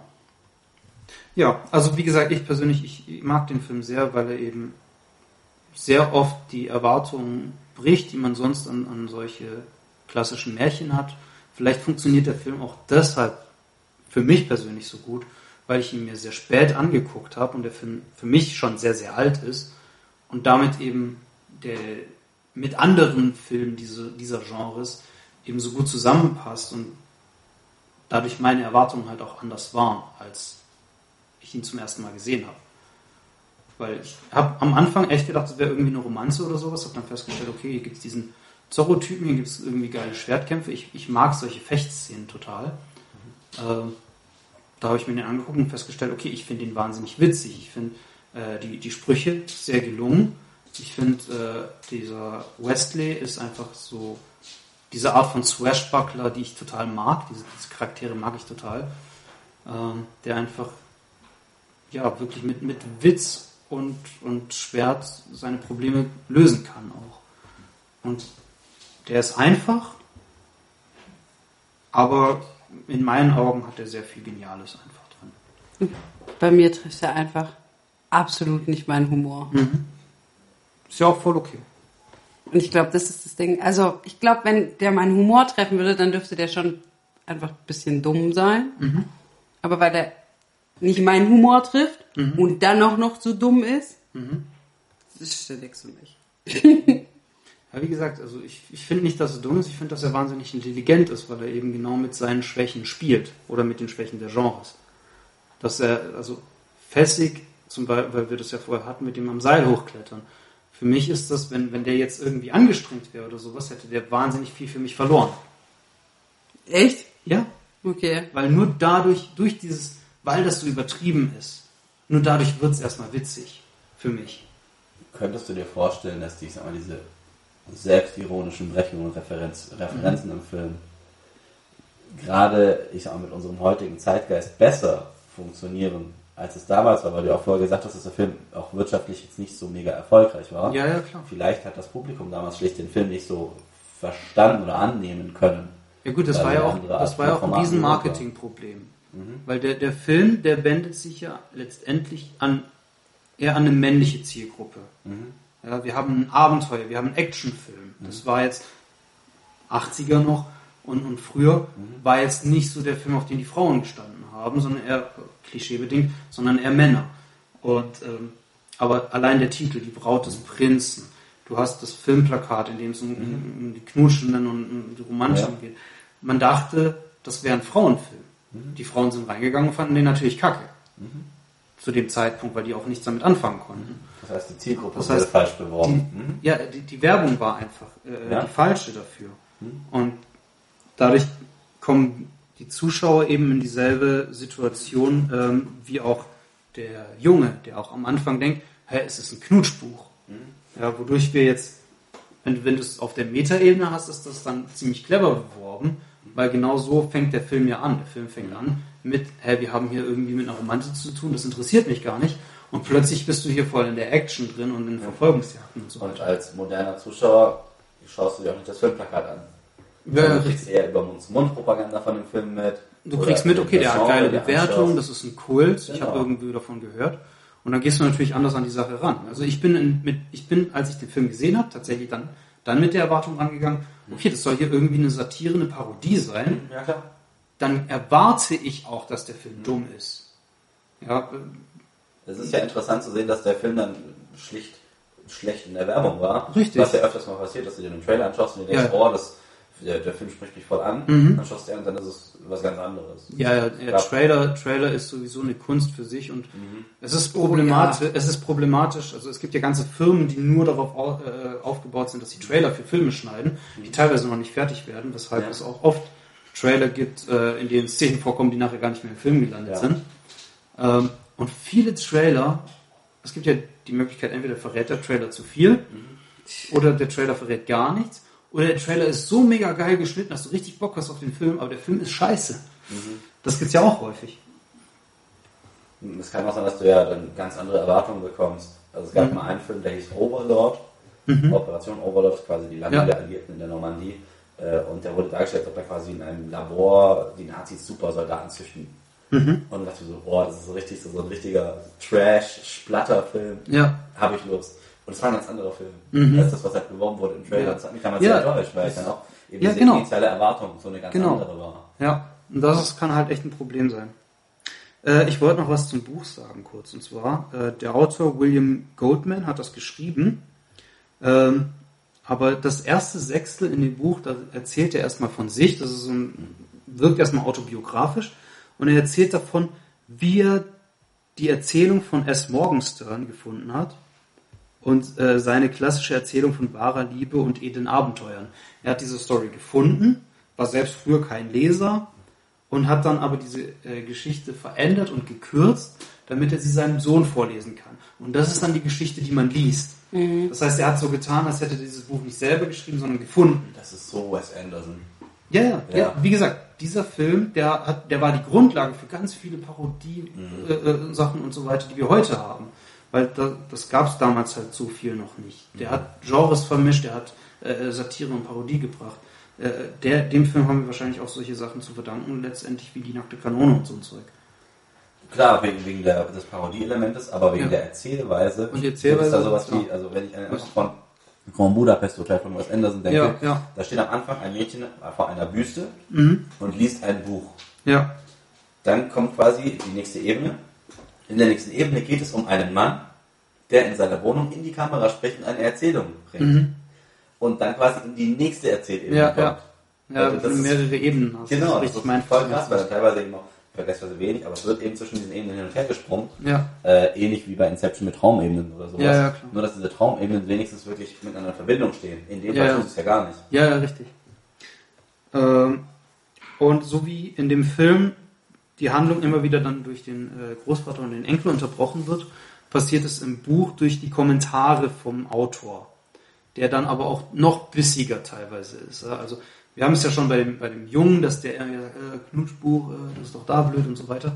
Und der macht das halt noch krasser. Also der äh, äh, ist da auch pessimistischer, was zum Beispiel die Liebesgeschichte angeht, weil im Buch hast du auch dieses Happy End, aber dann kommt der Autor und äh, stellt eine sehr negative Prognose für die Zukunft des Helden. Ja, und, und wirkt dann quasi selbst seinem, seiner eigenen Geschichte dadurch immer wieder entgegen. Was da halt diesen, äh, den Witz dann eben ausmacht. Und da, im Film haben sie das dann halt da durch eine Dialogszene geändert. Ähm, genau. Und was ich lustig finde, als ich recherchiert habe, äh, viele Leute sind dem Autoren auf den Leim gegangen, weil sie das Buch natürlich erst gelesen haben, nachdem sie den Film gesehen haben und dachten, hä, jetzt hat da irgendjemand anders das von dem Buch geklaut und hat das verändert und so weiter und ich habe ewig gesucht, bis ich das Original gefunden habe, bis mir irgendwann klar geworden ist, das ist das Original. Also mega cool eigentlich, wenn man sich das so überlegt, so diese Story dahinter. Genau. Und das Drehbuch für den Film, das lag 13 Jahre vor, bis, bevor es verfilmt wurde. Okay, das ist ganz schön lang. Das ist richtig heftig. Dann, also Ridley Scott, glaube ich, war auch so ein Kandidat, der das verworfen hat. Am Ende hat es dann Rob Reiner gemacht, der ja auch für äh, viele andere großen Filme steht, die mir jetzt gerade nicht einfallen, weil ich es nicht aufgeschrieben habe. Ah. Aber der hat schon einiges, der hat einiges äh, auf die Beine gestellt. Rob Reiner. Genau. This is Spinal Tap. Zum Stand Beispiel- by Me. Die Braut des Prinzen, Harry und Sally, Misery, eine Frage der Ehre. Oh, Misery ist richtig. Eine Frage der Ehre ist doch der mit dem You can't handle the truth. Ich glaube, ja. Ja, also man sieht, er hat schon einige große Filme gemacht und den eben auch. Und ähm, ja, im Laufe der Zeit wurde der Film dann zum Kult. Und wir haben heute gelernt, was Lampshading ist. und ich glaube, damit können wir dann die heutige Folge beenden. Ich möchte nur noch was anmerken. Es gibt Ja. etwas, worauf ich in meiner Kindheit immer sehr intensiv vorbereitet wurde. Das waren zwei große Gefahren in meinem Leben. Erstens das Bermuda-Dreieck und zweitens Treibsand. Mhm. Und dieser Film ist einer der wenigen, in dem wirklich mal Treibsand vorkommt und gefährlich ist. Ja, das ist eine Bestätigung für so viel Wissen, das du dir als Kind angeeignet hast, was später aber gar keine Relevanz mehr hat. Warum hast du gedacht, Okay, möchtest du irgendwann über mal in Treibsand? Landen? Das kommt so oft vor so Zeichentricksendungen. So Ja, das und stimmt. Chef und sowas. Dann Das immer stimmt, Treibsand stimmt, vor, das ja. Bermuda-Dreieck. Und ich so, wow, das ist so oft, wie das vorkommt, denkst du dir dann, das muss mich irgendwann auch treffen. Mhm. Und jetzt irgendwann taucht das in meinem Leben auf und dann bin ich vorbereitet. Hast, hast du dich jetzt auf, auf Treibsand, äh, we- weißt du da was? Gibt es da jetzt ein Referat, das du halten könntest? Weil ich würde es mal. Ähm, bei Treibsand. Das Einzige, was ich dazu mal gelesen hatte, war, dass wenn du dich wenig bewegst, du langsamer sinkst. Ja. Und Ja, wenn du eigentlich dich schnell bewegst und sinkst, dass du irgendwann strenger wieder hochkommst, was aber so langsam ist, dass du bis dahin vermutlich schon erstickt bist. Das ist so quasi alles, was ich jetzt noch aus dem Stegreif über Treibsand sagen könnte. Okay. Damit haben wir auch was über Treibsand gelernt. Uh, Okay. Ähm, ja, folgt uns auf Instagram, folgt uns äh, in, in unserem Podcast. Ich glaube, wir, wir haben momentan noch keine weiteren sozialen äh, Netzwerke, auf denen wir weil, unterwegs sind. wie wir heute schon gelernt haben, sind wir zu alt für TikTok. Ja, Richtig. richtig. Und zu jung für Facebook. Richtig? Also wir haben das heute gelernt, ihr habt das vor zwei Wochen gehört. Stimmt. Verdammte Zeitreisen. Ich wusste nicht mehr, in welcher Folge wir das gesagt haben. Ja. Ja, dadurch, dass wir immer zwei Folgen hintereinander aufnehmen, da kann das schon mal verwirrend werden. Wir haben auch festgestellt, äh, dass Jule ab nächsten Mal leider nicht mehr bei uns sein kann. Das stimmt. Tut mir sehr leid. ja, Philippe, dann werden wir was reißen. Äh, Männerparty. Dann machen wir Männerparty, werden uns mit Männerthemen beschäftigen. Richtig. Wow, ich bin gespannt, was ihr macht. Ja, wir haben, wir haben letztes Ja. Mal, wir haben, wir haben vor, vor einem Monat schon mal drüber gesprochen, welche Themen wir äh, nehmen wollen. Ich glaube, du hast die genauso vergessen wie ich, wenn ich dich richtig kenne. Äh, absolut. Ja. Ich habe letzte Nacht drei, vier Stunden gepennt. Aber äh, irgendwo habe ich mir notiert. Keine Sorge. Fantastisch. Ähm, ja, wir werden also nächstes Mal mit einem Thema Das sehr aufwarten. thematisch ist. Ich weiß, ich weiß, ich weiß, dass es äh, sehr theoretisch wird nächstes Mal. Äh, genau. Ansonsten, ja, wie gesagt, äh, folgt uns auf Instagram, schreibt uns, wenn ihr Wünsche habt äh, über Themen, über die wir gerne reden sollten. Äh, schreibt uns, wenn ihr Anmerkungen habt, wenn ihr Feedback habt. Wir freuen uns über jede Nachricht. Ähm, Schreibt uns eure Meinung für, wenn ihr die Braut des Prinzen gesehen habt. Genau, sagt uns, wie euch der Film gefallen hat. Äh, fandet ihr ihn, findet ihr es zu Recht ein Kult geworden? Findet ihr den Film scheiße? Sagt es uns gerne. seid ihr Team Jeff oder seid ihr Team, Jule? Oder seid ihr Team Philippe? Oder seid Hab ihr ich nicht Team- gesehen. oder seid ihr Team Rocket? Wir wollen über die Erde regieren. Team Rocket ist ein sehr positives Beispiel für Feminismus. Ja, genau. Oder für Diversität. Maus, genau.